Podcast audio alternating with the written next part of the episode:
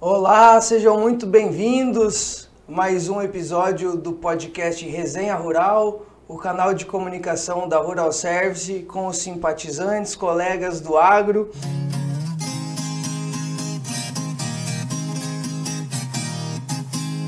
Estamos hoje no 13º episódio do nosso podcast. Com muita satisfação recebemos aqui novamente a presença da Priscila e da Lilian, nossas engenheiras agrônomas da Rural Service, e nosso ilustre convidado, Luiz Henrique Cazuia, engenheiro agrônomo, formado na saudosa Faculdade de Agronomia Luiz Meneghel. 86, Cazuia, firmou? 86, Lucas. 86, inclusive formado com a Lilian, são formados na mesma somos, turma. Somos a mesma turma. Aliás, nós somos amigos há 40 anos, se é, fizer essa conta. Bastante tempinho já. Entramos em 82. Muito bom. O Kazuya hoje ele é proprietário da Kazuya Inteligência Agronômica, que fica sediada em Luiz Eduardo Magalhães, é consultor e também produtor rural, né, Kazuya? Sou. Também produtor rural. E seja muito bem-vindo, obrigado por aceitar aí o nosso convite. Hoje vamos bater um pouco, trocar um pouco de ideias, né, sobre a agronomia, a agricultura aí, é, que você atua, que o que a sua percepção, a sua história, que é muito interessante. A gente estava falando aí uh, há pouco um pouco da, dessa história da sua jornada. Parabéns, primeiro, seja muito bem-vindo. E se você puder começar aí. Vamos lá. Agradecer, Lucas, uh, o pessoal da Rural Service, a resenha Rural Service. É um prazer enorme estar aqui, rever velhas uh, amigas, Priscila. Uh, pouco hoje nós estamos sediados em Luiz Eduardo Magalhães, Bahia, uhum. é, sediado desde 2001. então são 22 anos já, praticamente, em Luiz Eduardo. Hoje nós temos consultoria na área de Luiz Eduardo Magalhães, uhum. desde, para quem conhece a região do Rosário até a região lá da, da Coaceral. Nós temos consultoria na área de, de Piauí, nós temos consultoria no Maranhão, Tocantins e Mato Grosso, na região do Vale do Araguaia e também ali na 163. Tá? Temos também a estação de pesquisa, hoje lá em Luiz Eduardo Magalhães, nós temos um pivô central do qual nós ocupamos 42 hectares para pesquisa. Fazemos pesquisa também dentro das fazendas de alguns produtores nossos lá na região, por exemplo, região ali da Garganta, aonde que nós temos mais 30 hectares e vários espalhados dentro dos clientes nossos na área de tanto na área de fertilidade, nutrição, nematologia, herbologia, fitopatologia e entomologia, tá? E área de biológica vem crescendo demais isso, nós estamos pesquisando bastante nessa área. Temos uma área de pesquisa lá em Lucas do Rio Verde, é, Mato Grosso, são 38 hectares, aonde que nós temos para as culturas de soja, milho e algodão também. Trabalhamos, uh, investimos na área de startup, Legal. nós criamos em 2019, setembro de 2019, vai fazer quatro anos agora, dia 21 vai fazer quatro anos, onde que nós estamos investindo em startup. Foi a primeira agritech, a aceleradora de startups do Brasil, somente na área é, agrícola, né? Uhum. Então nós temos hoje 12 startups que estão conosco e nós estamos acelerando mais 7 startups para a próxima aí. E esse é um mercado que, que vem crescendo. Lógico, a pandemia nós tivemos algumas dificuldades, mas é um mercado que vem crescendo bastante nesse sentido. E eu planto um pouquinho também, junto com meus filhos e minha esposa, nós plantamos um pouquinho também. Legal, parabéns. Você mencionou duas áreas de pesquisa, tem assim uma, uma, uma questão assim de biomas, assim, de, de você contemplar regiões diferentes, assim? É essa a ideia, Lucas. É, lá na, em Luiz Eduardo Magalhães nós temos uma localizada do nosso escritório da 7 km em linha reta. Então é muito próximo para a região de Luiz Eduardo. A outra fica na região da garganta, porque daí é um bioma um pouquinho diferente, onde que chove um pouco mais cedo e para um pouco mais tarde. Então você tem lá algumas regiões dá para fazer segunda safra, mas é bem pouco e essa é uma região que está localizada lá. Então nós procuramos fazer e também dentro das fazendas dos nossos clientes, por exemplo, nematóide. Então a gente tem algumas áreas que não tem aqueles nematóides específicos. Nós procuramos na realidade ver aonde que tem para que a gente instale os nossos experimentos aí. Também aí dentro dos campos dos clientes, daí sim. Isso. pesquisa. É, principalmente nos clientes é só onde que tem a questão de nematóide e a ah. questão principalmente de ervas daninhas também. Que tem algumas ervas daninhas, logicamente tem nosso centro de pesquisa e aí nós acabamos tendo que arrumar áreas uh, para algumas ervas daninhas para a gente testar os herbicidas que estão vindo no mercado aí.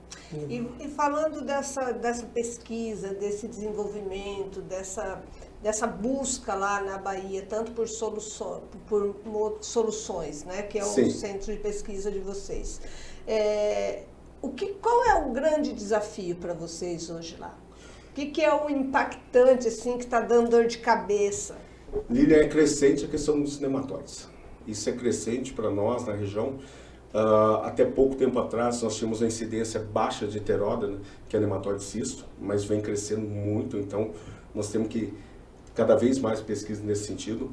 É, nematóide de galha para nós já vem 25% da região tem problema com nematóide de galha, principalmente melhordose em corn javânica. É, para quem lida com algodão, é, é, javânica não é problema, mas em corn é um problemaço, tá? E agora crescente helicotilencos na nossa região.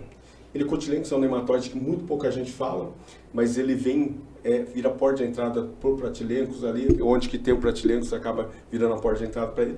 E nós estamos vendo queda de produtividade nas áreas onde nós temos altos índices de helicotilencos. Então a gente está estudando cada vez mais essa linha, não só químico, como biológico para essas áreas de nematóides. Então, desafios são enormes, tá?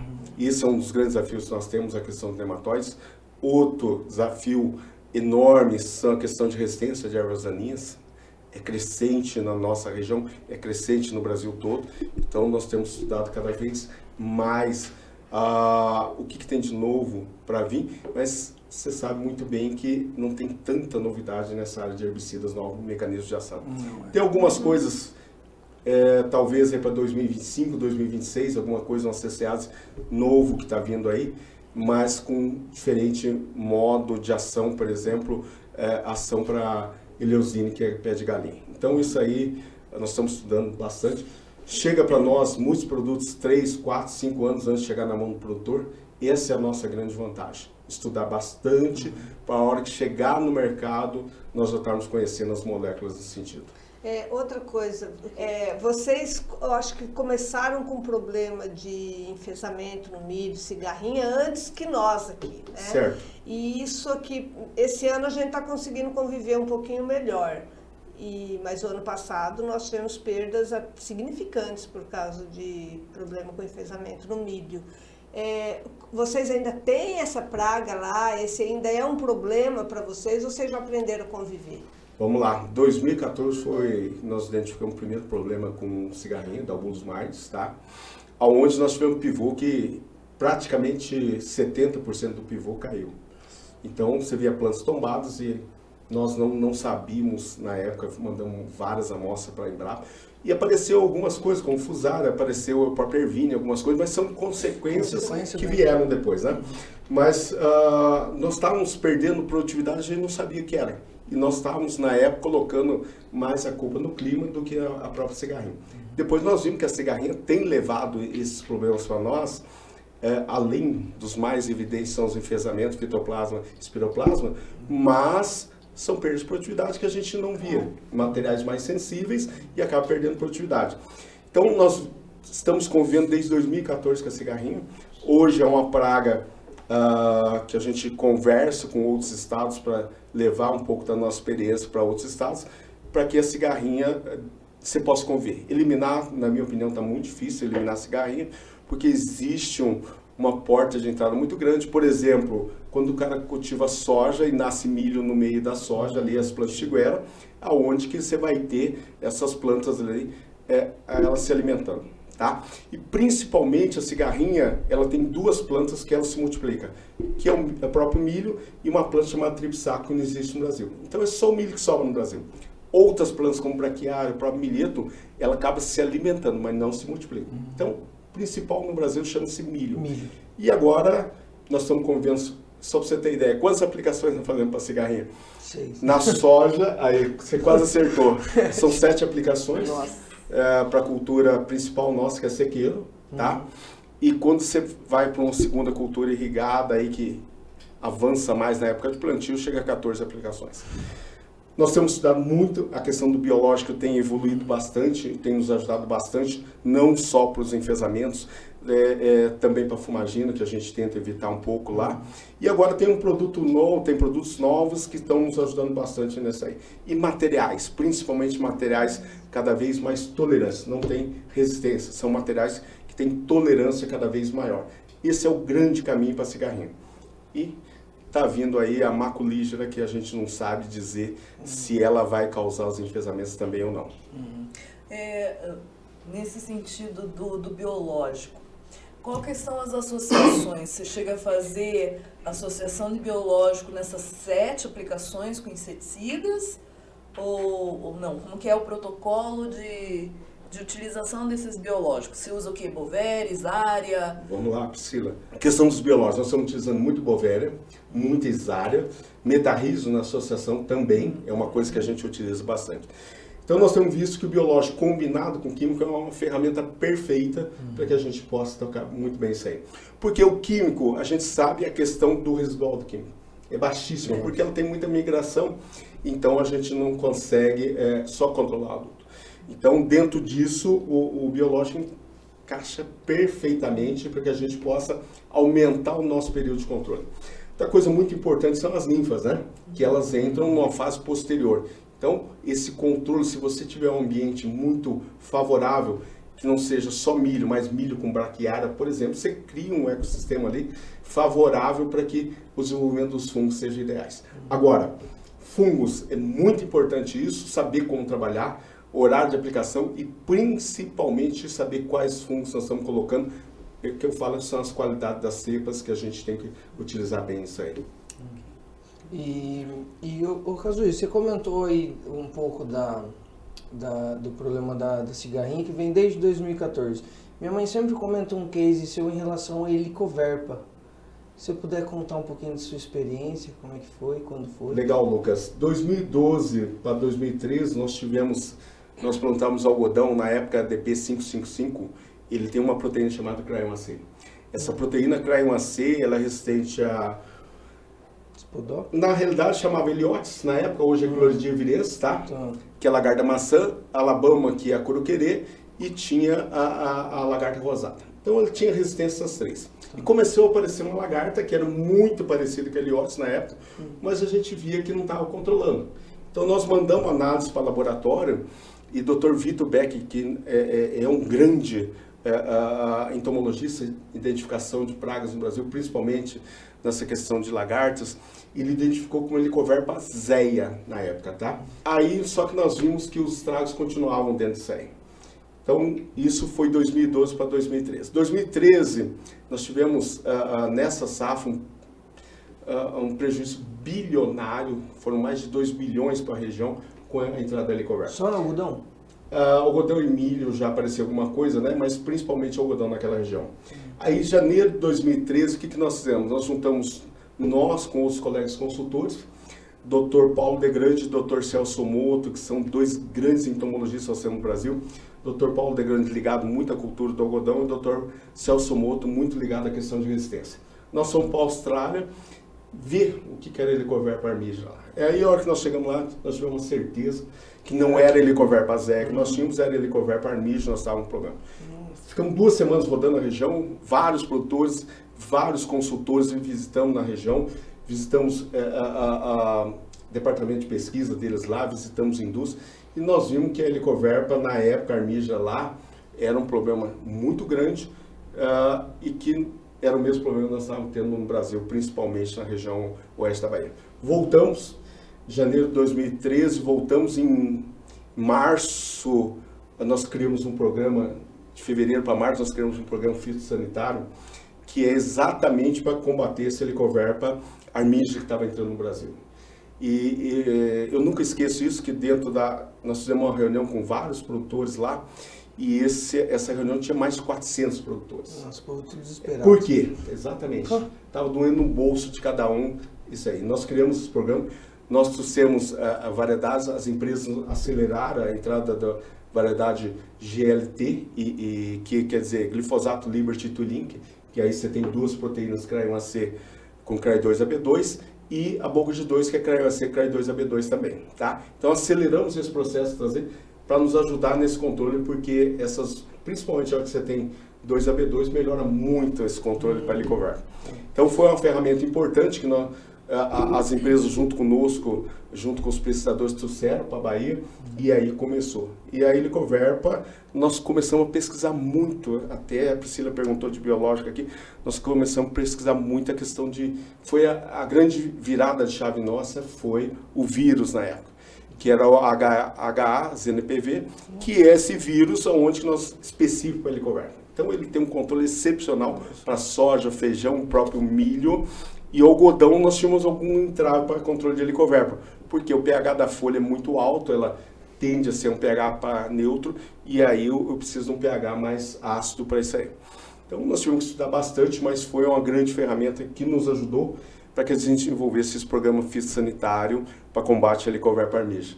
Isso aí virou, na época, virou para outros estados, a helicoverpa acabou se equilibrando no ambiente, mas nós temos que tomar muito cuidado porque a helicoverpa está voltando no ambiente aí também. Sério? É traiçoeira. Você relaxou, você perde. Lilian, isso é uma praga hoje, a helicoverpa, você tem a zéia, que no milho é o que está predominando no milho, principalmente final de safra ali, a hora que ela entra, você tem o estilo estigma ali, ela põe muito ovos ali e acaba é, é, entrando pela ponta da espiga, causando um dano muito grande. E existe algumas teorias, nada, vamos falar assim, comprovado, mas que existe até uma mutação de cruzamento de helicoverpa zéico armígena no Brasil, tá? Ah, só que os indivíduos não estão virando indivíduos ah, ah, que possam eh, procriar de novo. Então, hoje nós temos a nós temos a armígena, algumas variedades de, de próprio algodão, que é, nós não temos esse controle, como Bogard 3 ou GLTP, nós não temos esse controle efetivo. A própria armígena nós estamos tendo que fazer é, aplicação. Ela é conhecida como é, lagarta do velho mundo. Ela se adapta muito bem, ela tem um hábito muito de empupar no solo, então ela acaba é, tendo um desenvolvimento muito grande. O produtor tem que estar sempre atento, pessoal da área técnica, igual você, né? Lucas, a Priscila aqui, tem que estar muito atento para que uhum. algumas ferramentas sejam muito importantes que a gente pode controlar. Uhum. Tranquilamente, essa questão não só o químico, mas o biológico vem muito forte nessa área. O próprio metarriso que eu falo é uma, uma ferramenta importante. O vírus é fantástico, voltou, está crescendo muito a utilização de vírus no Brasil, que são ferramentas que nos ajudam bastante nesse sentido.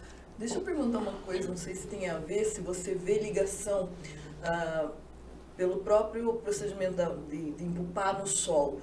Você vê uma ligação assim de maior é, incidência em solos mais mistos da armígera para solos é, mais argilosos, menos incidência? Eu, eu tenho observado algumas coisas assim, não sei se é minha cabeça ou, ou se tem alguma relação Tá, o que é muito importante, somos mais, vamos falar, mistos, a tendência dela é empupar mais fácil mais dentro, fácil. porque ela, ela, ela faz uma câmera lá, que ela fica em torno até de 12, 15 centímetros no solo, e ela se esconde muito bem, inclusive de inimigos naturais e da própria água da, da chuva, tá? Então ela tem uma facilidade maior por causa desse tipo de solo. Agora, a principal coisa é, é em relação às culturas que estão, por exemplo, sorgo é uma cultura que é extremamente uh, atrativa para ela e ela tem um desenvolvimento porque nós não temos proteínas que controlam ela. Você pega milho e pipoca, por exemplo, regiões onde tem milho e pipoca, aplicação é enorme para ela, aonde tem próprio milheto. Então, onde você não tem proteínas específicas que controlam essas lagartas, a armígera, a helicoverpa armígera tem crescido muito nessas regiões. Mas hoje as tecnologias ajudam a controlar muito bem. Hoje se usa mais diamida daí, próprias amidas é, são, Sim, voltaram a, a, funcionar, tá? Uhum. O, hoje nós temos algumas uh, classes de, de, de, inseticidas novos que estão vindo muito bem para ela. São lançamentos novos que estão aqui agora a partir dessa próxima safra. E os uh, voltando até os antigos eh, inibidores de quitina que nós tínhamos aí, os reguladores de crescimento voltando a funcionar muito bem para ela. E os biológicos, como vírus, principalmente, na minha opinião, o vírus é o principal controlador para a cultura da soja, milho e a, a própria cultura do feijão. Para o algodão, existem algumas outras maneiras que a gente controla ela. Tá? Posso polemizar aqui? Lógico, fica à vontade. O benzoato faz falta? O benzoato é assim, hoje nós temos benzoato que, que tem no Brasil hoje, ele atende muito bem. As empresas ah, ah, têm nos ajudado bastante nesse sentido. O que, que aconteceu no, no passado ah, recente, aí, onde se usava alguns benzoatos de fontes não confiáveis? Esse era o grande problema. Porque o benzoato, você não sabia se estava o, o, produtor comprava de determinadas eh, regiões aí, aonde que ele talvez não tinha aquela concentração necessária. Hoje não. O benzoato hoje com as empresas que nós temos aí, em torno de 5% de concentração, tem funcionado muito bem. Tem o próprio benzoato já em mistura com a, a regulador de crescimento, tem funcionado muito bem. Agora é muito importante o benzoato, só para ter uma ideia, o benzoato tem que ser associado com óleo. Então, aconteceu muito erro no passado, o pessoal aplicava benzoato puro, sem óleo, porque ele é fotodegradado por luz, então acabava não funcionando. Então, esse foi talvez algum dos grandes erros tem. Hoje já existe benzoatos vindo na própria formulação com óleo, que ajuda bastante isso aí. Então, tecnologia de aplicação é fantástico, onde que você entende bem qual é o produto, qual é a situação, horário de aplicação. Uhum. E aí você consegue ter a melhor performance de cada produto. Essa correlação também do, da mistura com óleo nos fungos, né? Uh, ah, para você poder dissolver os conídeos, né? É, se usa, deve se usar o, a pré-mistura em óleo vegetal, né? Então, Priscila, isso é uma coisa que a gente tem trabalhado junto à indústria, até algumas empresas, indústrias nos procuram exatamente para isso. A como desenvolver e quais são as principais. Uhum. Nós propusemos para uma empresa grande do mercado brasileiro aí aonde que nós propusemos até a empresa ter algumas adaptações com óleo exatamente para melhorar a performance de alguns produtos biológicos que a gente fala. Uhum. E só para você ter uma ideia, a empresa demorou seis meses, seis meses para achar o óleo ideal para aquela mistura, tá? E quando se fala em biológico, hoje, qual é o grande problema do biológico? O horário de aplicação. Ah, por causa de luz, né? Uhum. Então, ele foi degradado por luz, você tem que aplicar mais final da tarde. Uhum. Existe alguma coisa já testando com protetores solares, alguma coisa nesse sentido. A própria Isara, pela coloração dela, ela tolera, tolera um pouquinho mais de luz, até de calor, do que a própria Bovera, mas existe algumas coisas boas que estão vindo para o mercado aí que uh, nós estamos estudando junto com as indústrias aí, porque o produtor uh, precisa cada vez mais dessa ferramenta. É, esses dias nós tivemos um episódio aqui com o Luiz Guilherme, ele é dessa área de controle biológico. Eu lembro que ele comentou que eles estavam percebendo assim também uma associação, principalmente com esses insetos, essas pragas que têm uma fase importante do seu desenvolvimento no solo, uma associação antagônica com o uso de fungicidas, que a gente usava muito fungicida e acabava é, dificultando o estabelecimento dos fungos benéficos no solo. Vocês identificam alguma coisa assim? Perfeito. Isso é uma coisa, Lucas, assim os dois são fungos, né? É. O fungicida vai combater o quê? Fungos. Então, seja, essas misturas, se você não respeitar um prazo de reentrada na lavoura, você vai estar, logicamente, diminuindo a vida útil daqueles fungos que nós estamos colocando para nos ajudar. É um caso muito claro uh, para nós, existe alguns uh, uh, fungos entomopatógicos que a gente tem que nos auxiliam muito bem. Então, olhar qual é o grupo que nós estamos utilizando, por exemplo, de fungicida, dependendo, carboxamida, existe uma coisa, triazol, outras, as próprias cirulinas. Então, nós temos vários aí que a gente tem que olhar e observar muito bem qual que é o tempo de reentrada que eu posso ter em relação a isso aí. E horário de aplicação que eu falo para você. E hoje nós temos que criar um ambiente cada vez mais favorável para o desenvolvimento desses fungos. Eu tenho uma cultura sozinha, mas eu, se eu tiver uma cultura consorciada, como eu, eu falei aqui, o próprio milho com a braquiara, eu estou criando um ambiente muito favorável para o crescimento desses fungos. Hoje, por exemplo, quando nós não conseguimos colher uma soja, por exemplo, eu tenho que fazer uma braquiária hoje é, para melhorar a nossa questão de solos, melhorar a questão até de perfil de solo biológico que a gente fala, nós estamos colocando dentro da braquiária alguns fungos para desenvolver para a próxima cultura. Então, pensar no sistema, no sistema cada vez mais. É. Então, isso a gente já pensava lá no passado com adubação de sistema, hoje a gente pensa com fungo no sistema, nós pensamos quais são os, a, a, o que eu tenho que preservar ácaros, por exemplo, também crescendo numa cultura, hum. qual é a cultura que eu estou estabelecendo depois que eu tenho que trabalhar com isso? Quais são os fungos que eu tenho que trabalhar para a cultura seguinte? Então, tra trabalhar resistência de ervas daninhas é outro problema. Então, trabalhar sempre o sistema. Uhum.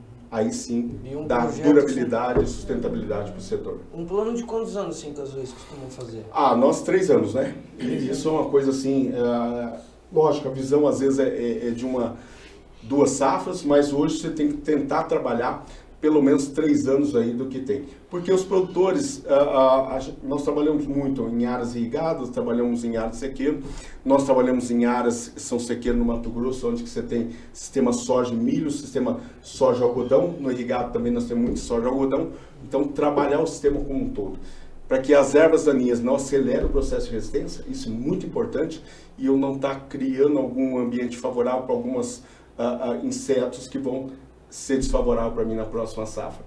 E isso a gente tem feito bastante. Isso aí. Legal. O, o e aí você comentou um pouco dessa sua história. Agora puxando um pouco assim para o começo, é, conta o pessoal um pouco da sua trajetória, assim, saindo de Londrina, saindo de Bandeirantes, como é que vocês foram parar em Luiz Eduardo e, e também em que momento assim, que você vê que a consultoria deu um up, assim? Ah, legal, Lucas. É, isso é uma coisa assim. É, eu, sou, eu sou natural de Ribeirão do Pinhal, Paraná. Fica aqui de Londrina 115 quilômetros, né? É, fiquei lá até os 14 anos, depois saí para estudar. E entrei na faculdade uh, junto com a Lilian uh, em 82, tá? E de lá, uma coisa muito importante que eu falo para esse pessoal um pouco mais novo, uma coisa que eu fiz muito é, era estágio, quando eu estava dentro da faculdade. Uma coisa que desde o primeiro, segundo semestre, era estágio todo ano, todas as férias era estágio e alguns professores me marcaram muito, eu gosto até de citar quando eu, eu tenho a oportunidade de falar, é o professor Silvestre Belletini, que foi um professor fantástico, bravo que saiu. Nossa, a Lília sabe né, isso aí, bravo que saiu. É grande amigo meu hoje e, e, foi uma das pessoas que me incentivaram muito na cultura do algodão. Aí, em julho de 86, eh, nós nos formamos, mas na nossa época podia formar, adiantar um pouco. Uhum. A, a, até seis meses eu conseguia adiantar. Então eu fiz muito estágio, comecei trabalhando na, na como estagiário na Herbitec, na antiga, hoje é a Damar, uhum. e fiz estágio, passei num concurso da, da Herbitec na época, é, o meu mentor na época era o José Braz de Almeida, onde que eu aprendi muito herbicida, plantas daninhas, essas coisas, aprendi demais com ele. E aí, uh, passei no concurso da Herbitec, cheguei, só que eu, antes de prestar o concurso, eu já tinha mandado o currículo para outros lugares. E Fui para São Paulo fazer uma entrevista e o, o, dono quis me contratar. Só que eu falei, ó, eu não posso assumir um compromisso hoje porque eu já sou contratado da Ebitec, eu já estou lá. Mas a proposta na época já eu não, é, era talvez é, era, talvez não era melhor do que eu ia ganhar na Herbitec. Só que na Herbitec não era o problema do, do dinheiro na época, era o problema que na Herbitec era mais a área de vendas. Ah, quando eu, eu, passei, ele falou assim, você quer escolher o lugar que você vai? Porque eu passei muito bem no, no concurso lá que eu fiz. Uhum. Você quer escolher? Eu falei, ó, quando a gente é novo só pensa em dinheiro, né? Aonde que dá dinheiro? Eu falei, ele falou, você vai em São Paulo trabalhar com hortifruti. Eu falei, beleza. Só que daí eu cheguei em São Paulo, fiz a entrevista com o produtor, ele era pecuarista produtor na época lá, um grande grupo. Aí ele fez uma proposta que eu tinha um, um salário e tinha mais uma uma participação desse grupo. Uhum. Eu falei, ó, você me aguarda, eu vou voltar lá para Londrina, vou conversar. Conversei com o meu mentor, que é o Braz. Ele falou assim, ó, vai para a área que você domina, que é mais área técnica, que é a área de vendas. De vendas você vai precisar, vamos falar assim, uma adaptação maior. Uh, pedi a conta na Herbitec, antes de assumir, pedi a conta. É, contei para vocês nos bastidores aqui, o, o RH ficou doido comigo lá. Nunca esqueço o nome dele, Bison, ele ficou muito bravo comigo na época, mas ah, aí fui assumir fazendas. E era uma fazenda no Pará, na realidade duas fazendas no Pará, na região de Paragominas. Uma em Gurupi, Goiás, na época, hoje é Tocantins. Uma aqui na região de Bela Vista, Paraíso, Paraná.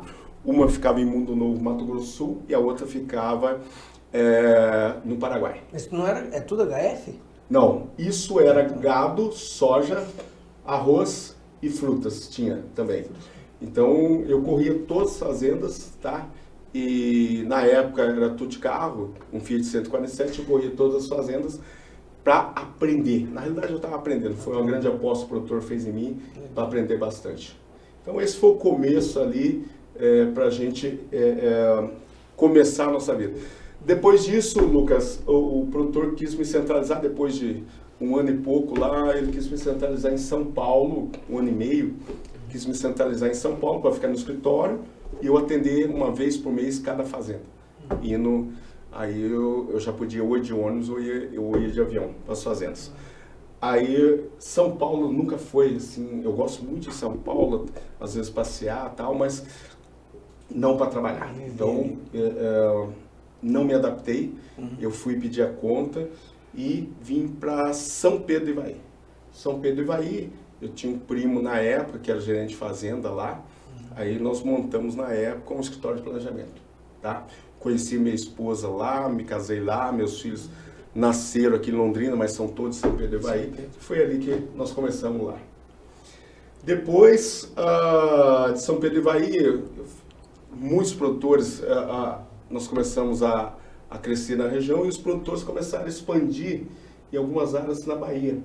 Na época, eh, na década de 80, eh, principalmente 88 para frente, eles foram, aí 94 foi a primeira vez que eu fui conhecer Mato Grosso, que eu não conhecia, fui conhecer Itamaraty, Campo Novo Parecis, fui conhecer Rondonópolis e fui até Bahia. Nós fizemos um tour, eu com mais quatro amigos meus, fizemos um tour e fomos parar na Bahia. Ainda estava no planejamento em, em São Pedro? Estava no planejamento, aí os produtores eu comecei a fazer uma visita por ano, duas vezes, três vezes por ano na, na Bahia e em 2001 nós mudamos para Bahia.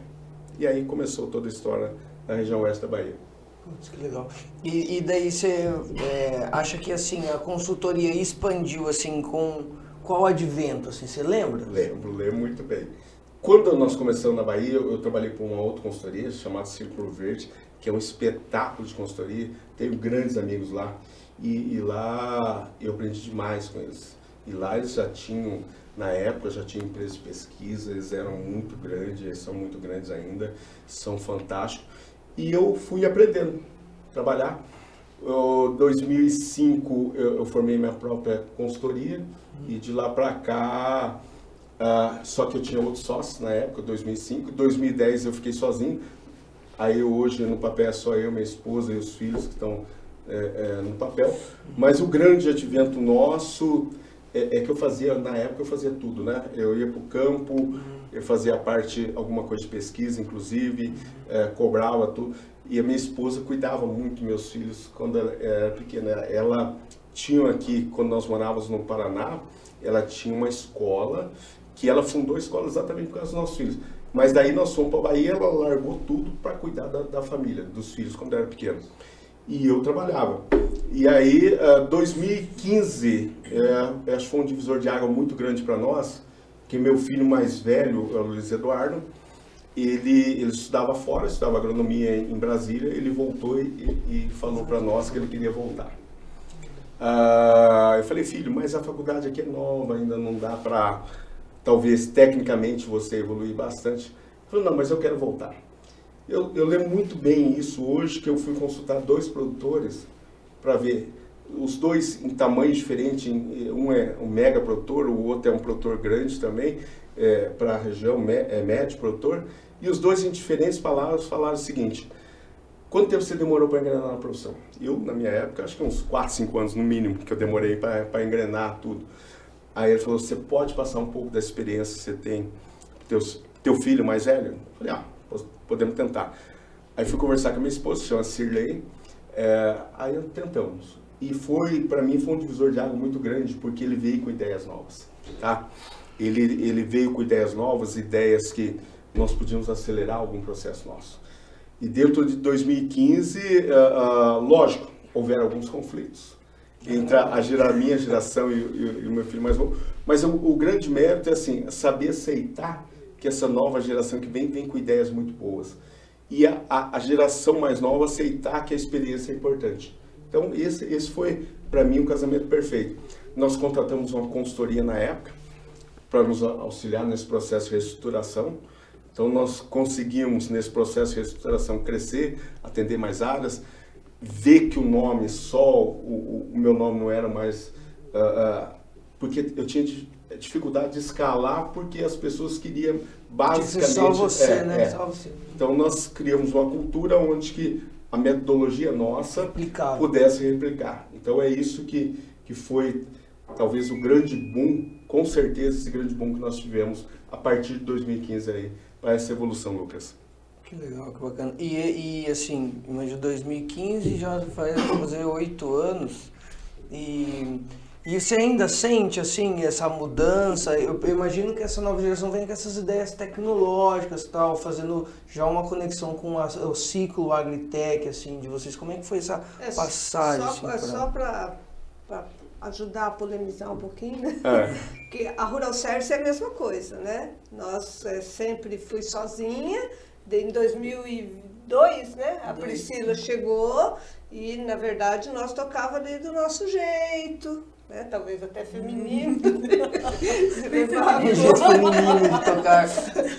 e daí chegou o Lucas para pôr fogo na fogueira, né? Inclusive fazendo podcast, essas coisas aí para pra, porque ele acha que é importante e a gente está assimilando todas essas novidades, né? Então é a mesma fase que você passou, nós, é claro que em proporções diferentes, estamos passando também, né? E a tecnologia, a, apesar da resistência é, da, do uso, da idade, a gente já não vive mais sem.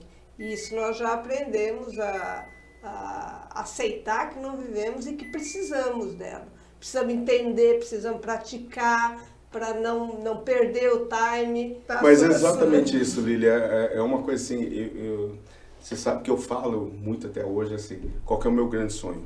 Meu grande sonho é, é ter a experiência que eu tenho, mas que a idade dos meus filhos. E eu não posso Nossa, ter isso. Não. Mas eles podem ter. Eles têm a é. idade, têm a inovação e podem utilizar a experiência. Então, o nosso negócio é muito bom porque a minha esposa é nossa diretora financeira também. Nós temos o nosso conselho, mas nós temos várias pessoas que participam dentro da empresa conosco. E trazer pessoas boas para o nosso negócio. Isso é, é fundamental. E essa mentalidade que esse pessoal mais novo traz, essa inovação, foi fantástico para nós. E isso aí nos ajudou bastante para que a gente conseguisse escalar. Meu primeiro sonho era ir para o Cerrado. Nós atingimos o, o segundo sonho era a, a não ficar só na Bahia. Então, hoje nós conseguimos estar em outros estados também.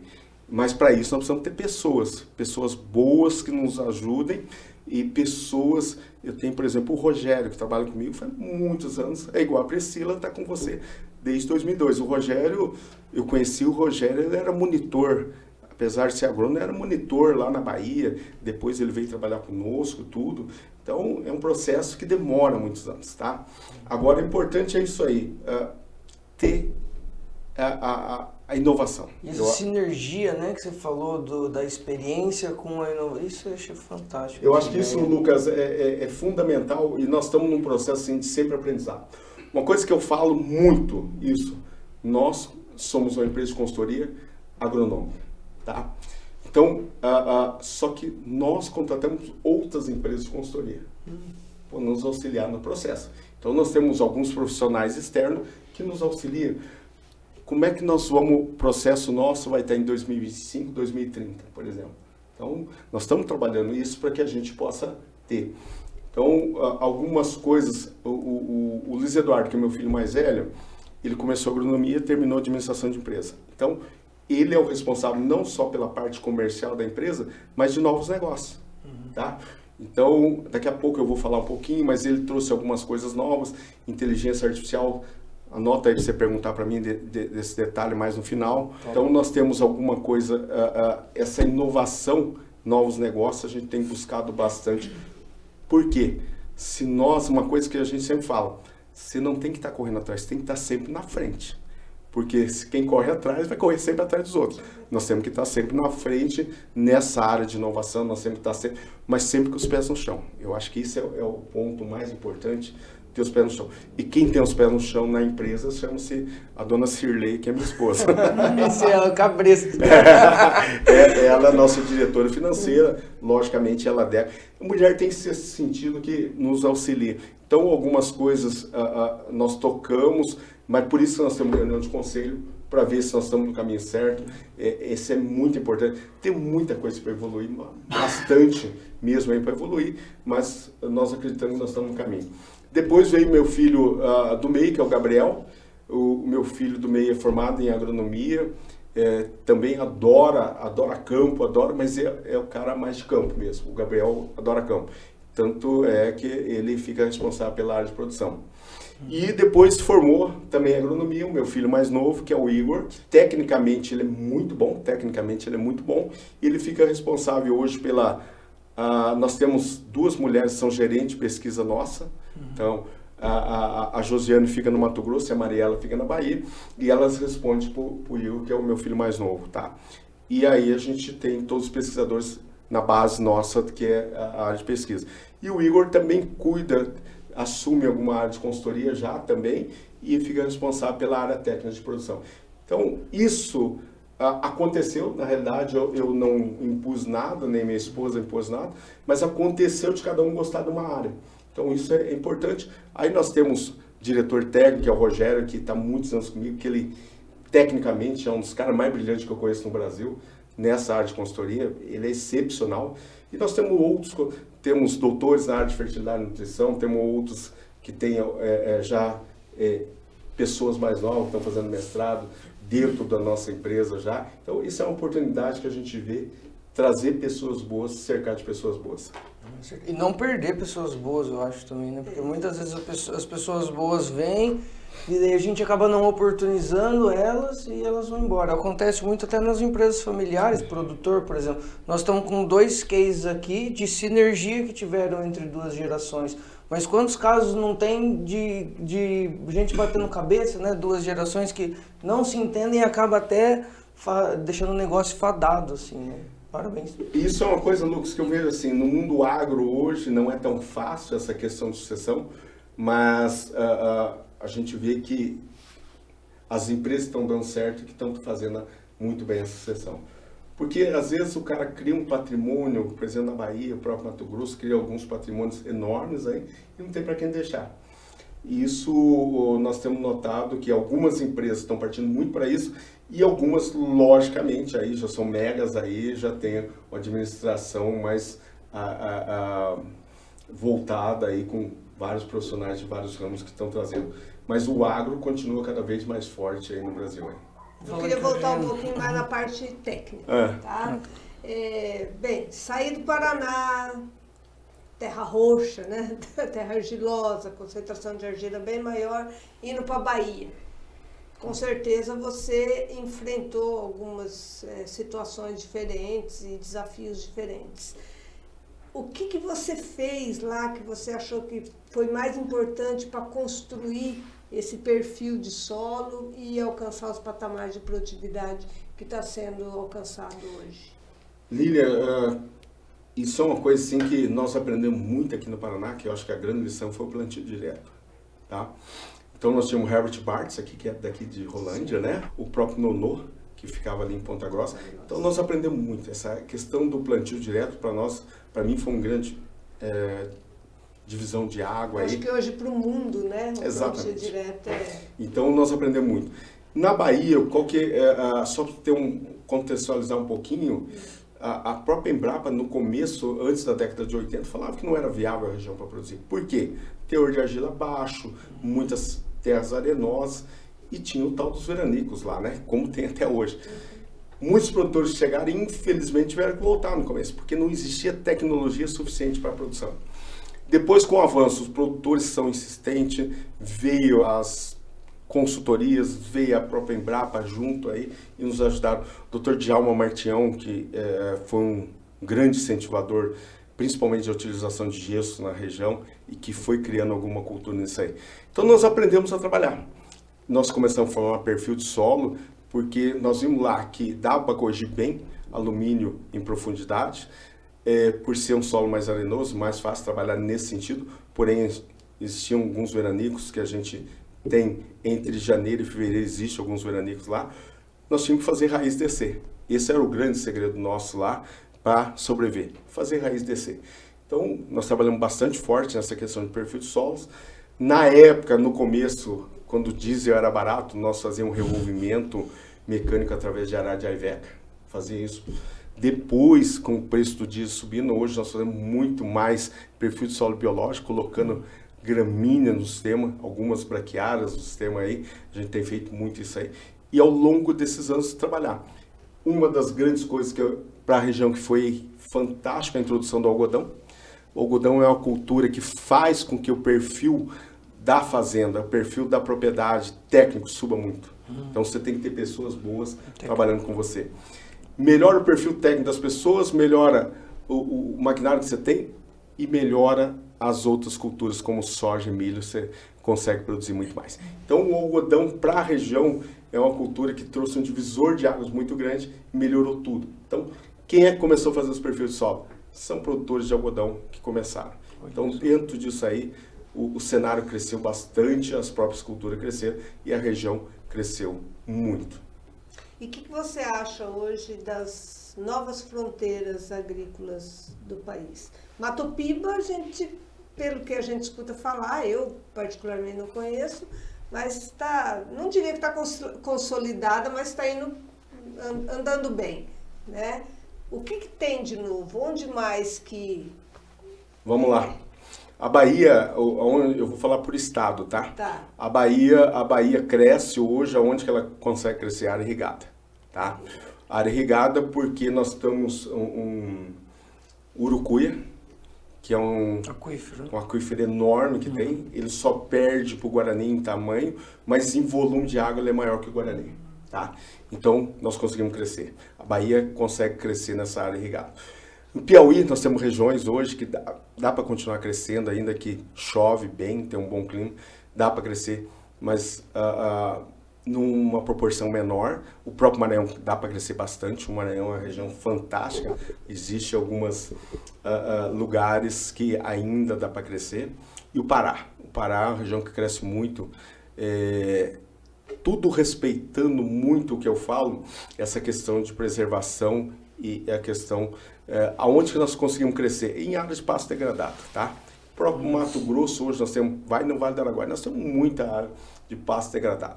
Então tem produtores arrendando áreas de pasto degradado que dá para crescer é, e alguns pecuaristas tentando virar produtor. O que, que, eu falo de pasto degradado? É onde que o produtor, o pecuarista não calcareava, só, é. só subsistência uhum. e acaba vendo que a, a, agricultura acaba agregando muito para ele. Então, ou ele arrenda ou ele vira um agricultor. Com isso, é, essas regiões de fronteiras dá para crescer muito. Eu não conheço Roraima ainda, tá? Que é uma região que está crescendo também. Uhum. A própria Rondônia eu, eu, eu, conheço bem, tem crescido. Então, existe muita coisa no Brasil. O Brasil, a gente fala que tem 100 milhões de hectares ainda que pasto pode virar lavoura. Então, o Brasil é uma potência que Graças a Deus nós vivemos nesse país, tem pessoas muito boas, tem produtores muito bons, tem profissionais igual vocês aqui, excepcionais, como tem grandes profissionais que estão nos assistindo agora, que fazem com que o, Brasil possa se desenvolver. E é muita oportunidade, né, Cazuê? Também para os outros agrônomos aí, gente que vai se formar, gente que está formada e que quer expandir.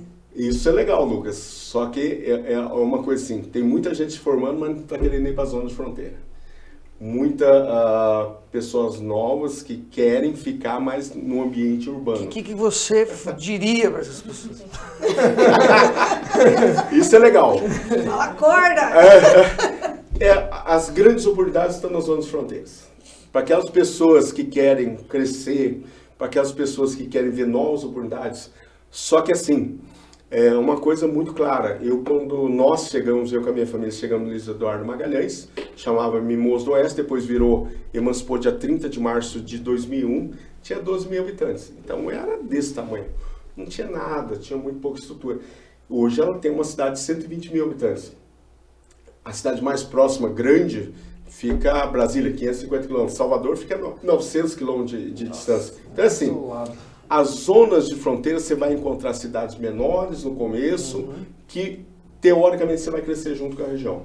Mas são as oportunidades. Então tem que estar disposto a trabalhar muito, trabalhar demais mesmo, é, abrir mão de alguns uh, uh, uh, distâncias que, que, vai ter alguns confortos aí de shopping, essas coisas e tudo mais. Por exemplo, McDonald's, mas ser uma região que existe as oportunidades, tá? Então o Brasil ainda tem muita coisa. Existe fronteira no Pará, existe fronteiras no Mato Grosso, no próprio Maranhão existem algumas fronteiras aí que eu tenho falado para você. Pará ali divisa com Tocantins, assim, divisa com Tocantins, Maranhão, sei Tem, o Pará, é, é, é, principalmente Pará, é, lógico, uh, uh, existe o bioma amazônico ali que você tem que que tá, uma região que chove, algumas hum. regiões chove demais. Hum. Então assim, adaptar por região. Algumas regiões têm o clima chove 2.000, 2.500, 3.000 milímetros. A nossa região, por exemplo, chove 1.000, 1.200. Então você tem que adaptar, ver a região, estudar muito. Uma coisa que eu sempre falo para esse pessoal mais novo, uh, tem que estudar. Tem que estudar. Eh, no nosso caso, como é que nós estudamos? Além de ter cursos e mais cursos que a gente faz, os nossos colegas fazem, a nossa pessoal faz, mas a empresa de pesquisa tem nos ajudado bastante. Então, quem está disposto a isso, estudando bastante, eu, eu quando faço palestra para algumas pessoas aí, eu, principalmente um agrônomo que eles me chamam lá para treinamento, eu peço para levantar a mão quem é, é, é, estuda final de semana para se preparar para ir conversar com o produtor. Se tiver 10% que levanta a mão, que estuda final de semana para conversar com o produtor. Porque hoje o produtor, é, você sabe muito bem, ou ele é muito bem preparado, porque você tem acesso a todas as informações hoje aqui ó, nesse celular, ou ele tem um agrônomo dentro da fazenda que é um cara extremamente preparado, um técnico que está lá preparado. Ou vários até. Ou vários, né? ou vários. Então você tem que estar preparado para esse tipo de coisa, para o cenário que você vai enfrentar. Mas nem todos estão preparados para isso. O caso, então, em relação às suas áreas de pesquisa, aos campos de pesquisa, vocês é, usam esses protocolos para abastecer o, o, o, pessoal técnico, os consultores. Então vocês mesmo é, é fazer, ah, vamos testar isso, vamos testar aquilo e tal. Ou as empresas que desenvolvem as tecnologias contratam vocês para montar os campos. Legal, essa pergunta que você fez aqui, eu vou até fazer uma continha rápida aqui, ó. Uh, essa última sala nós tivemos 160 protocolos, tá? Vezes quatro repetições, vezes no mínimo 10 nós temos aí, nós chegamos, essa última safra, mais de, só na Bahia, mais de 8 mil parcelas, é, aonde que a gente tem dentro disso aí. Hoje nós temos as empresas que nos contratam, tá? As empresas nos contratam para a gente fazer protocolos para elas, mas nós temos muito protocolo interno nosso, uhum. aonde que a gente quer testar algumas combinações de fungicidas diferentes. Ou nós queremos testar a, a, só uma molécula, a gente testar, estressar essa molécula para ver se ela para determinada doença ela vai bem. Então isso a gente trabalha bastante. Agora isso é uma coisa, uh, uh, Lucas, que então nós temos dois modelos, coisas, dois modelos, mas é uma coisa assim, por exemplo, que no começo, onde quando eu estou abrindo uma estação de pesquisa em uma região, é, o começo é muito difícil. Por quê? Porque a pesquisa, na realidade, ela não dá dinheiro. A pesquisa, o que, que ela faz? Ela te dá muita informação. E a pesquisa é muito cara. É, então, eu tenho é, duas situações de pesquisa. Uma hoje está totalmente estável, a, a que eu abri agora no Mato Grosso. Ela, logicamente, eu estou investindo nela. Porque você tem que investir trator, você tem que investir plantadeira, você tem que investir pulverizador, você tem que investir muito. Corrigir solo. Então, o modelo disso aí no começo, você tem mais despesa do que receita. Aí, de, de um certo momento, lógico que encontra a estabilidade e principalmente você vai tendo talvez um, um, bom nome na região ou no cenário nacional, porque as empresas começam a te procurar. Isso para nós é muito importante porque aparece muita coisa boa, nova. Por exemplo, nós estamos falando de biológico, mas nós estamos trabalhando com óleos essenciais já. Nós estamos Nossa. trabalhando com algumas coisas novas que estão por, por vir daqui a uns 3, 4 anos, tá? Não só na área de, é, é, é, não só na área de, uh, uh, uh, vamos falar de, de, nutrição, mas estamos falando de até é, pragas, alguns insetos aí que vão ser controlados por óleos essenciais. Então tem muita coisa nova que estão vindo que ainda não está no mercado. Então isso nos proporciona uma visão de longo prazo muito maior. Então é isso que a gente tem. E, e, no nosso caso, nós temos duas estações de pesquisa e a gente, nós atendemos várias regiões, então essa visão holística do negócio é cada vez maior. Você já ouviu falar, já trabalhou, já pesquisou alguma coisa com homeopatia de plantas? já ouvi falar, mas não pesquisei nada ainda, Lilia. Tem um produtor que é, falou comigo nisso no Tocantins, que ele estava fazendo isso, tá? Mas ainda a, a, é muito, na minha opinião, muito incipiente isso aí ainda, tá? Para o mercado, mas se as empresas que produzem isso aí quiserem nos procurar, nós vamos testar. Nós temos bastante coisa testando. É, é, por exemplo, uma coisa diferente é, é, um produto que segura a água no solo e vai liberando lentamente para a planta, né? Aquele próprio Bacillus arabatai, que tem tolerância à resistência à seca, ele nós estamos trabalhando bastante, ele é solubilizador de potássio. Então, essa área, Lilian, nós temos trabalhado, uh, uh, algumas áreas nós temos trabalhado. Mais recente nosso que nós estamos trabalhando é DNA do solo, tá? Hoje eh, eu, eu falo, costumo falar muito que nós temos o Dr. Marcelo Morita, que é o nosso especialista na área de fertilidade e nutrição. Ele tem acabando o doutorado dele agora, e hoje nós temos para dentro da empresa essa área de DNA do solo. Como é que funciona, só para você ter ideia? Nós, primeira coisa, quando nós pegamos qualquer propriedade, ali nós corrigir uma parte química e física do solo. Então, você tem que fazer uma correção, adaptar isso aí. Segundo, que nós é, é, é, a parte química e física. Terceiro, nós vamos equilibrar a nematóide no solo. Porque hoje você não vai achar nenhuma propriedade no cerrado brasileiro que não tenha nematóide. Eles são, nativos, eles são nativos, tá? Não duvido que aqui Pratilengos é um, é um nematóide nativo de, de mata, de, de cerrado. Aí nós vamos para a parte biológica do solo, que é a parte DNA do solo. Existe hoje metodologia, você consegue fazer existe a própria da Embrapa, aonde que você é, avalia a alcalina fosfatase, beta-glucosidase, para ver qual é a atividade que você tem no solo. Se tem ou não tem, tá? Isso é muito bom. Mas hoje nós partimos para DNA do solo. Só um exemplo muito claro para vocês, nós testamos, por exemplo, uh, dentro de um pivô grande que nós temos lá, a parte onde está produzindo menos, a parte que está produzindo mais, a gente chama de análise contraste isso aí, e o próprio cerrado. Então, dentro do cerrado, nós temos 3.600 indivíduos, entre bactérias e fungos bons e ruins. Na parte que nós estamos produzindo menos, 2.200, é, números aproximados que eu estou falando Nossa. aqui de cabeça. E aonde que nós estamos produzindo melhor, a parte boa do, do pivô, nós temos 6.600 espécies. Ou seja, nós temos quase três vezes mais, onde que nós estamos produzindo menos, e quase que o dobro do cerrado. Ou seja, Quanto melhor você produz, mais equilibrado você tem teu solo, maior você vai ser a sua produtividade, logicamente, e maior atividade microbiana no solo. Isso é produzir de maneira sustentável, tá? Então, por que que o cerrado tá? Porque ele estabiliza, ele não vai subir mais, tá? A própria mata, ela chega um ponto que ela estabiliza. E aonde que nós trabalhamos esses solos? Desde que maneira é, adequada e maneira sustentável e de maneira equilibrada que eu falo, nós estamos dando um patamar, principalmente na atividade microbiana no solo. Legal. E todas essas validações e pesquisas, daí você acaba incorporando no seu protocolo com seus clientes, né? Você vai fazer essa recomendação.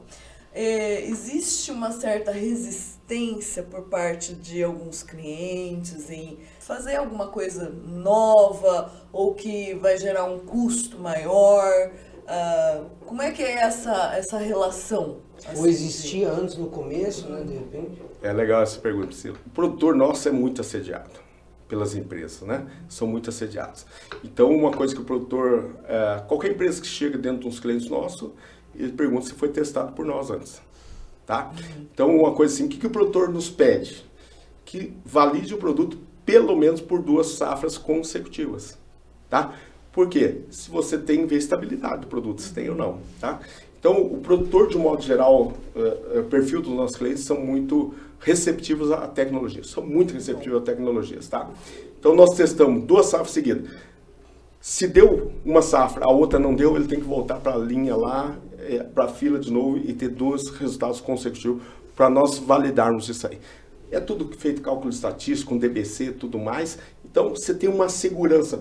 Porque quando você testa só em faixa ou faixões dentro da propriedade, você pode ter uma variação de solo, você pode ter alguma variável que afetou aquilo lá. No nosso caso, não. São tudo feito com CO2, tudo feito dentro da, da pesquisa realmente, e esses cálculos estatísticos nós levamos para o produtor mostrando para eles se tem resultado ou não. Então, isso o nosso produtor é, é, tem uma grande vantagem que eles são receptivos à tecnologia.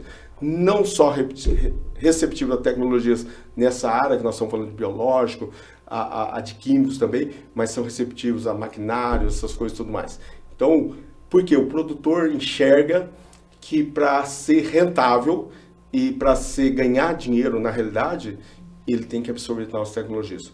Haja visto quanto que eram os patamares que nós produzimos lá no passado uh, e hoje com os patamares nós estamos conseguindo de produtividade. Legal. E, eu só queria, só, só para terminar, você tem assim uh, uma diferença de incremento, digamos assim, para o básico bem feito e para esses novos protocolos com biológicos, com DNA do solo, qual que é o incremento? Digamos, eu tenho um, um, um cliente muito tecnificado que tem um, um nível de fertilidade do solo equilibrado, que faz o beabá, né, certinho aí, que tem um patamar alto de produtividade, mas é, eu poderia ter um incremento de quanto é, utilizando novas tecnologias, né, de é, biológicos, DNA mesmo. Só completando então o que a Priscila falou, que eu acho que a minha pergunta é mais ou menos igual ela ia, ela falou aí, né? Porque a pesquisa, ela não é só no, no ganho agronômico, né? na eficiência agronômica, se ela também tem um cunho financeiro. Ou seja, usa isso porque é bom, você vai melhorar tecnicamente e, e vai ter retorno financeiro. Perfeito. Isso é uma coisa assim que uh, vem a calhar essa pergunta, Priscila, porque uh, esse incremento é, é, o que eu falo muito, né? Que às vezes chega um cara lá na propriedade e fala assim, usa meu produto que vai dar um saco, outro vai dar dois sacos. de repente você está ganhando 100 sacos por hectare e, tá e não está produzindo isso, né? Então isso é importante. Uh, hoje a gente fala, primeiro, arroz e feijão muito bem feito. O produtor quando senta é, é, é, na nossa frente para ver, vamos olhar a tua análise solo.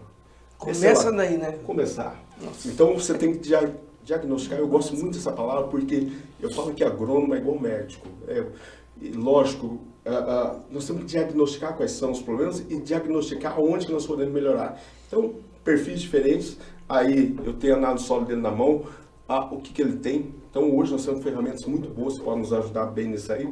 E aí, fazer o arroz e feijão muito bem feito. Esse é o primeiro passo para ele atingir um nível de produtividade. A partir daí, sim, começa algumas ferramentas que vão nos ajudar no incremento de produtividade.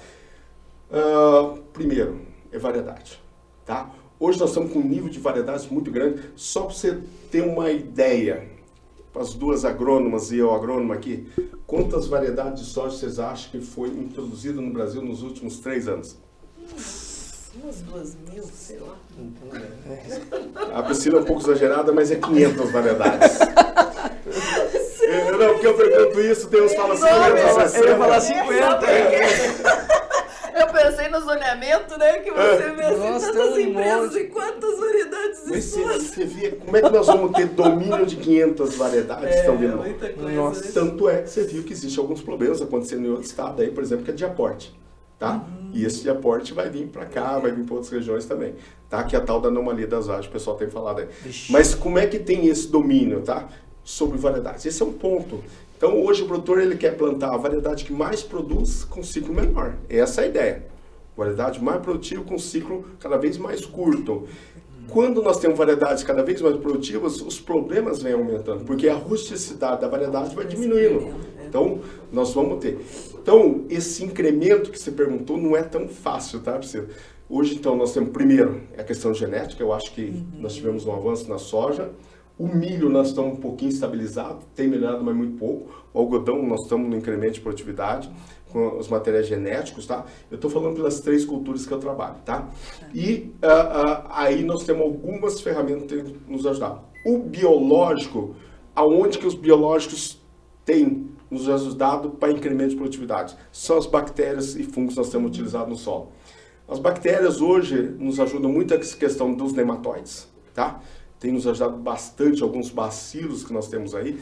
Tem alguns bacilos que são solubilizadores de fósforo, tem outros que são solubilizadores até de potássio, e tem uns bacilos que a gente está descobrindo bastante, quando eu falei DNA no solo, são alguns bacilos que nos ajudam que a planta tenha maior resistência. Uhum. Tá? Então, tem bastante coisa que são ferramentas, mas são tudo complementares que vão nos ajudar. Os fungos, algumas doenças de solos que a gente tem.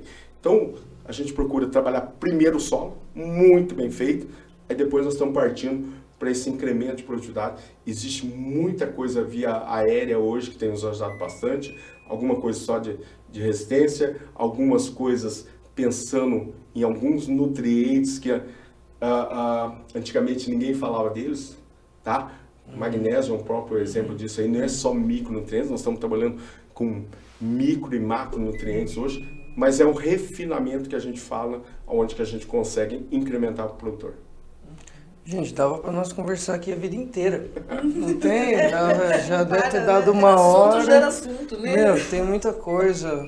Mas acho que para fechar, para não estender muito, Caso, eu ia ver com você para você compartilhar um pouco da área tecnológica, assim, que você comentou da inteligência artificial, se tem mais alguma outra coisa? Essa área digital, Lucas, é, eu vejo como fundamental cada vez mais nós crescermos nessa área, tá? Quando você fala em drone, hoje o produtor está aumentando cada vez mais a utilização do drone, né? Eu vejo propriedades aí que o produtor está fazendo aplicação de fungicida, aplicação de inseticida com drones, algumas regiões cerradas crescendo. Ah, exemplo, Mato Grosso, onde que nós temos, nós temos algodão, aonde que nós não conseguimos fazer bordadura com o avião, nós estamos fazendo tudo de drone hoje, uhum. tá? Porque o avião tem uma velocidade tão alta que, uhum. mesmo sendo, você não consegue aplicar. Então, o drone é uma ferramenta fantástica. Propriedades menores, nós estamos aplicando uh, cada vez mais uh, uh, fungicida, próprio inseticida drones para mapeamento de ervas daninhas, né? Então, é uma ferramenta que eu vejo fantástica de identificação e nós vamos aplicar especificamente naquelas ervas daninhas. Como é que é isso? Economia. É, é a tal do a, a rentabilidade, o ROI, quanto que eu estou tendo de retorno para aquela atividade. Então, nós temos desenvolvido cada vez mais ferramentas nesse sentido. E o que, que nós estamos fazendo nessa área? Tá? Uh, nós estamos desenvolvendo, eu tenho um agrônomo específico para essa área digital nossa lá, específico que vai uh, estar trabalhando, desenvolvendo. Uh, nós contratamos, fizemos uma parceria com a empresa de Minas Gerais, aonde que nós temos quatro programadores que nós vamos desenvolver inteligência artificial dentro, primeiramente para a nossa consultoria, tá? Nós vamos ter seis clientes nessa próxima safra, nós vamos gerar um aplicativo nosso, depois a ferramenta nossa de inteligência artificial. Como é que vai funcionar isso? Só para você ter ideia. Primeira coisa, a hora que eu trago a, a análise solo, eu fazer qualquer planejamento, eu demoro alguns horas ou dias para fazer um bom planejamento produtor, dependendo do tamanho, logicamente. É, tem propriedade, tem 200 talhões, um exemplo. Então você tem, demora muito. Aí você joga na, na, na inteligência artificial, análise solo desenvolvido pelo nosso pessoal pelo que eu tenho de experiência, pelo que o Rogério tem, pelo Morita tem de experiência, ah, o programa já vai desenvolvendo. Ah, se não está adaptado, por exemplo, a centimol para milimol, ele adapta sozinho. A inteligência artificial vai fazendo isso. E ela gera aquele equilíbrio que nós queremos dentro do solo nosso. Por exemplo, nós temos propriedades que têm alta produtividade. Quais são as propriedades? É o equilíbrio que nós temos lá. Para nós, a, a, quantidade não é tão importante, mas o equilíbrio é muito mais importante. Então a inteligência artificial vai mostrar se nós estamos no caminho para aquele talhão especificamente. É, escolher o talhão, vai para o KMZ, tal, tal, chega dentro da fazenda, ele já vai me dar o solo, puxando no mapa da própria Embrapa aí, aonde que ele vai dar, que tipo de solo que eu tenho, se é um latossolo amarelo, se é um latossolo roxo, se é um plintissolo, quanto tem de argila lá, ele já me dá automaticamente quanto que eu tenho. Coloca lá, por exemplo, eu quero plantar uma variedade de soja que tenha até 105 dias, um exemplo. Tá? Mas dentro disso, uh, eu tenho nematóide cisto, raça 1357. Ah, mas eu tenho mais meloidose incógnita, ou javânica, nesse, nesse talhão. Ele vai te dar cinco variedades. Você não precisa ir lá, ficar lembrando tudo. Ele vai te dar cinco Você vai variedades. colocar isso na inteligência artificial? É, é, ele vai te dar cinco variedades como opção, com 105 para baixo, aonde você tem resistência àquela raça de cisto aquele a, a nematóide galha que você tem, então ele vai te dar tudo isso aí, tá? A partir daí, você tem a adubação necessária para aquele talhão especificamente, se vai precisar trabalhar com taxa variável ou não dentro daquele talhão, e as cinco opções de variedade você vai escolher duas ou uma dentro daquele talhão lá, dependendo do tamanho do talhão. E se você tem uma variação dentro do talhão, você pode trabalhar com duas ou três variedades de taxa variável nesse sentido. Depois, você levantou lá, você perguntou, levantou o drone, tem as ervas daninhas? Tá. É, dentro do nosso banco de dados, por exemplo, levantou, da pesquisa nossa, que tem mais de 20 anos essa pesquisa nossa, aí quais são os principais herbicidas que vai controlar aquela erva daninha, tanto para dessecação quanto na pré-emergência. Nós não abrimos mão de herbicida pré-emergente, tá? A tua mãe aqui, o a Lilian, é, é da época onde que é, nós formamos que tinha que ter pré-emergente. E voltou. Tá então, para resistência à verdaninha, nós não abrimos mão. Então, ele vai te indicar quais são os principais pré-emergentes, tá? Era pré, pós-inicial e PPI. Ah, você está vendo? PPI, no tempo da trifuralina, né? É, a trifuralina virou moda de novo hoje, né? Só que daí você tem as formulações mais eficientes hoje. Não, vou voltar para as coisas modernas. Aí, então a inteligência artificial vai, vai te dando. E depois, a hora que você está dentro da propriedade, o que, que ela, ela vai te dar? É, primeiro, você tem que é, é, é pegar teu banco de dados antes de chegar na propriedade, dar uma atualizada antes. Uhum. Ele vai ver é, é, os serviços que foi recomendado, que foram feitos e que não foram feitos. Tá? Vai te dar o clima, a previsão do clima para próximos sete dias, como é que vai estar, tá? porque as nossas visitas são semanais. Tá? Então ele te dá o clima para sete dias. Ah, dá para mais? Pode dar, mas aí a acertabilidade é um pouco menor. Então trabalhar. Outra coisa muito importante, uh, uh, já existe radares meteorológicos onde que você tem, sabe se vai chover na tua propriedade, se aquela chuva vai chegar ou não. Então existe muita coisa que dá para a própria inteligência artificial, a própria coisa, uh, as ferramentas nós temos dá para utilizar. E qual que é o grande segredo hoje? Pegar as ferramentas dos parceiros um exemplo, uh, nós temos alguns parceiros que são é, é, API, onde seja, uh, onde tem análise solo, nós vamos ter acesso a essa análise solo. Puxa direto, sim. Puxa direto, o próprio programa, eh, nós estamos vendo essas parcerias, Legal. aonde nós vamos ter.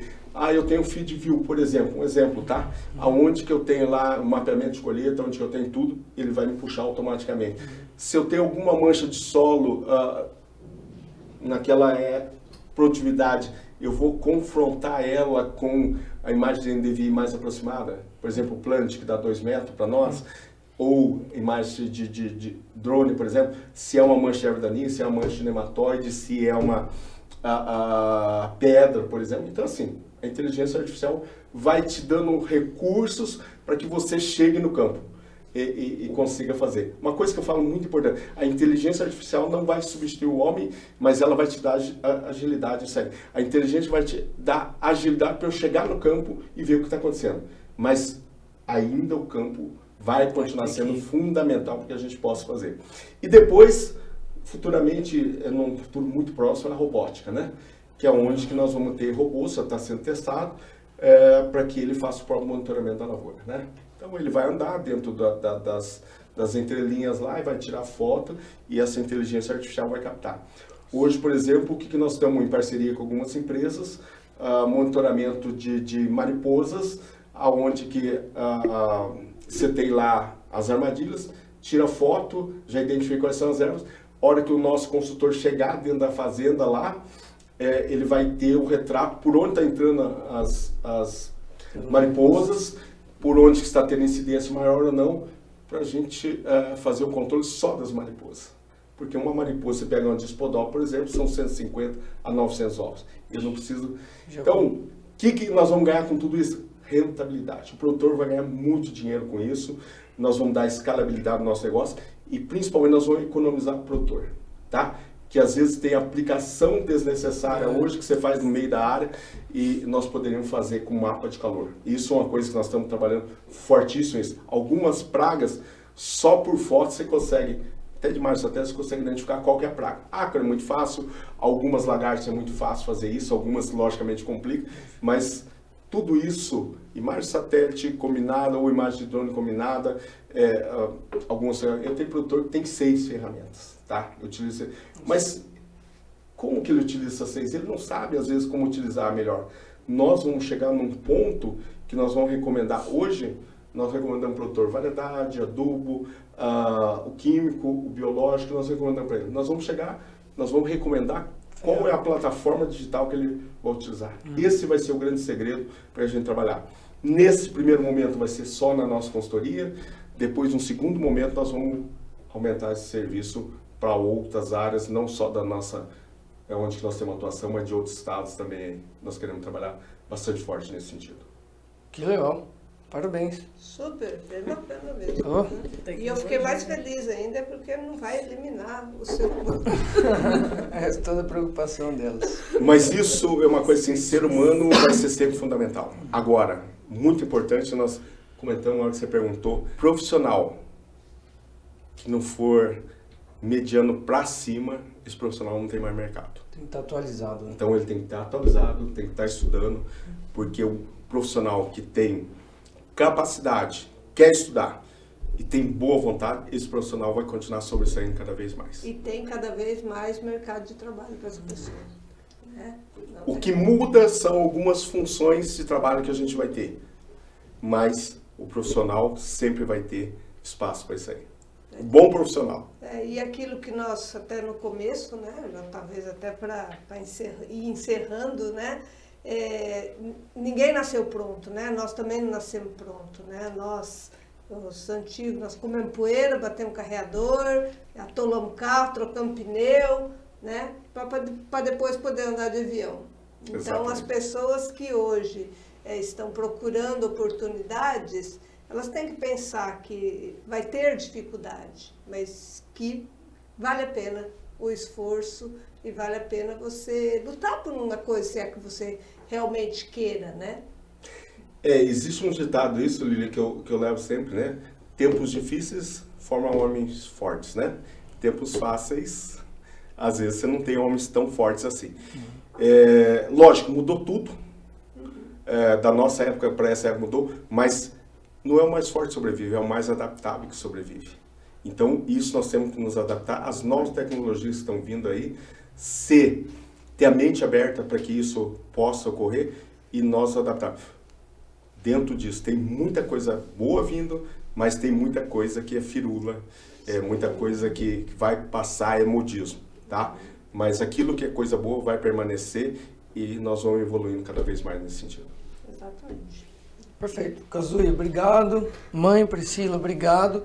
Quero deixar o último recado para os nossos ouvintes aí, quem está nos acompanhando no Spotify, se puderem classificar o podcast, participar da nossa enquete, que a gente sempre deixa lá para sugestões de próximos episódios. Aí a gente traz os convidados que são mais votados. Pessoal do YouTube, por favor, se inscrevam no canal. Deixe seu comentário, sugestão de próximos episódios, sua curtida é muito bem-vinda. E é isso, gente. Obrigado. É, eu queria agradecer, Lucas, pelo convite aí. Para mim é uma satisfação enorme. Lilian e Priscila estar é, tá aqui com vocês.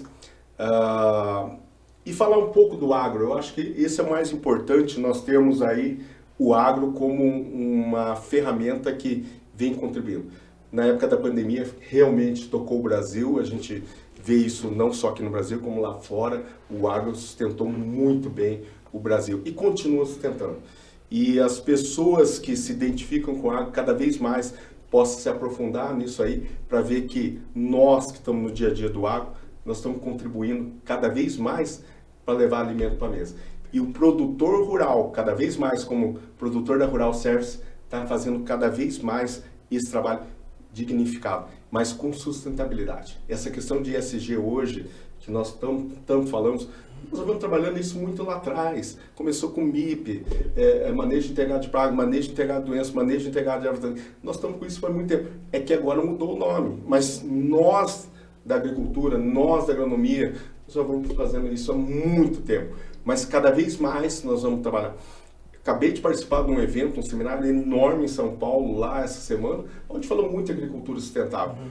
Mas a agricultura sustentável passa por um produtor forte. Porque nós temos que continuar, o produtor tem que ganhar Sim, dinheiro né? para que a atividade dele renda fruto para eles, a família dele e principalmente para a sociedade. Obrigado. Para mim é uma satisfação enorme estar aqui com vocês. Quando precisar, tamo aí, tá? Qualquer hora a gente se vê lá em Luiz Eduardo. É isso aí. Vocês são convidados nossos lá, tá? Obrigada. Obrigada pela presença. Valeu.